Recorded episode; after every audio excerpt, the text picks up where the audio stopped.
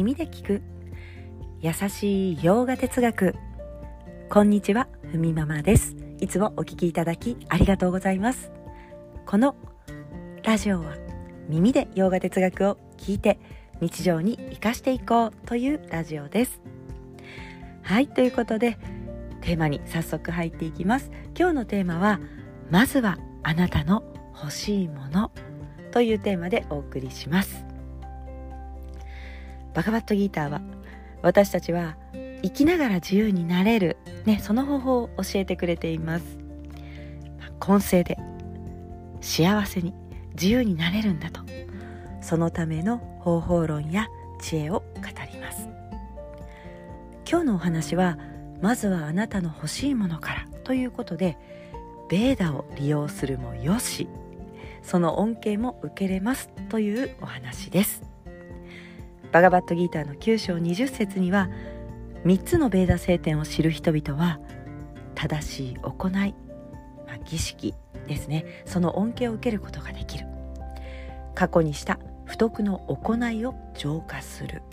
というふうにあります。ポイントが2つあります。まずは1つ目願いを叶える3つのベーダにある。ということ。2つ目は実は注意点です。それだけでは自由になれないということに気づく。ということで今日はこの2つを、えー、解説したいと思います。まず1つ目願いを叶える3つのベーダについてです。1つ目はリグベーダ。2つ目はサーマベーダ。3つ目はヤージュルベーダ。あれ？当たればベーダは？ということですがここは特に儀式を間違えないようにと書かれているので3つのベーダという時は先ほどのこの3つリグやリグサーマヤージュですね。こちらのベーダです。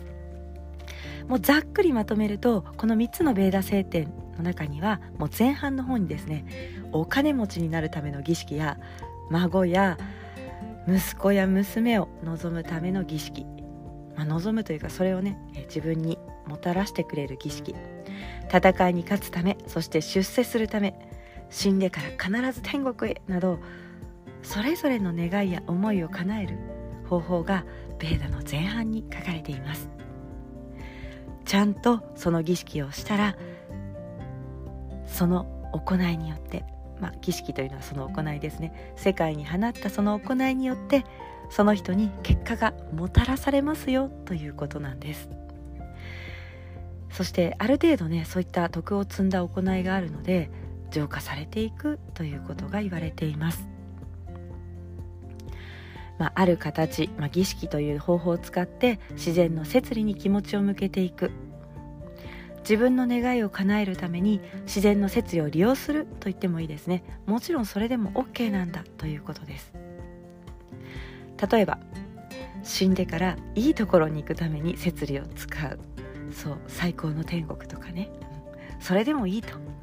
積み重ねてきた徳の結果7つある天国の中でも最高の天国へ行き苦痛が限りなく少ない天国で展開の喜びを楽しめるよと、うん、それで OK ということですね。また目に見える幸せを得るために3つのベーダの前半にあるマントラや儀式を利用していく方法。そしてその恩恵を受けるために自然の摂理を利用していく。もうこんな風にどんどん利用してくださいという風にねベーダの中には書かれているわけですね。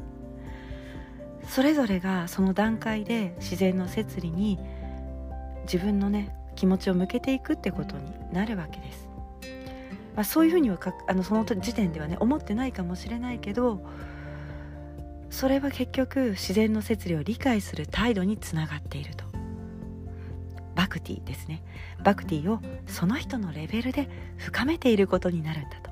なのでその姿勢で OK ですよということです。私たち人間はこう短絡的なものを、まあ、願う。例えばお金持ちになれるようにとか合格ができますようにとか。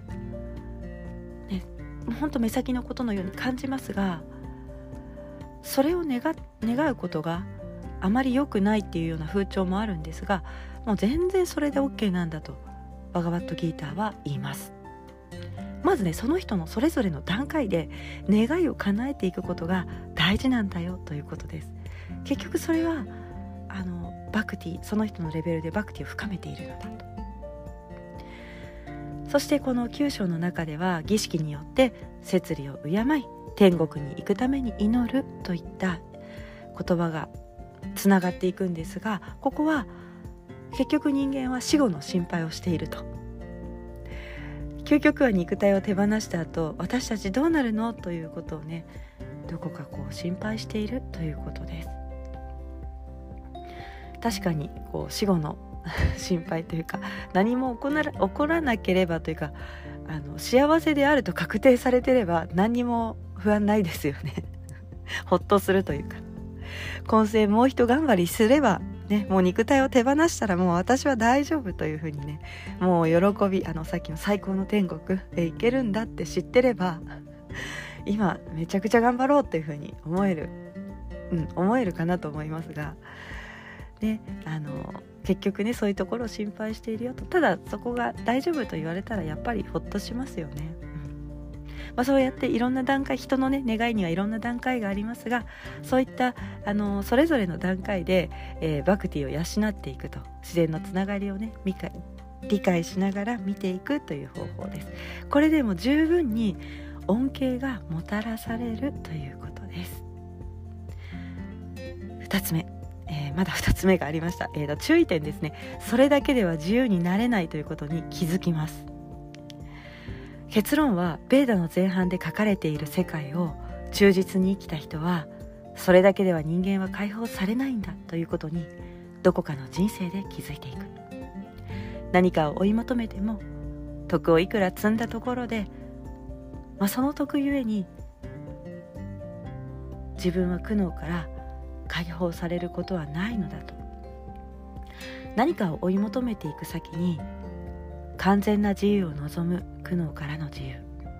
本質的幸せが手に入らないと気づいた人はそのベーダの一番最後に書かれているベーダーンタの章を開きます。奥義書と言われている場所。自分の真実を教えてくれる知恵はベーダーンタと言います。最初は前半のベーダに書かれていたこと自分の不安を埋めるためにベーダを利用して OK ですよと言います。人生有利にね生きていく生き方をあなたらしくあなたの望みを叶える方法を持って、うん、利用してくださいと言います。自然の摂理イーシュファラこれをね手段に使ってもっと楽に生きていってくださいとそう言って世界の中でこうだいぶ楽に落ち着いて心のゆとりが出てきた時。もっと先が見たくなるはず。ですよねというふうに語りかけます。もう何かに頼らない自由や幸せそして揺るがない自分。自分の内からはっきりとわかる消えることのない幸せ。自分にくつろいでいる生き方をしたければ自分と世界は離れていないんだという理解を提案してくれます。不安や恐れをなくしていく教えがありますよと。各ベーダの最後の章。完全な満足に導く教え。それがウパニシャットです。私たちにどっちが価値があると思うと見極めをね最後要求してきます。バガバットギーターもヨーガスートラもそしてウパニシャットもいきなりね今世で下脱しなさいとは言いません。まずはあなたの欲しいものを手にしてくださいというふうにね応援してくれてるんですね。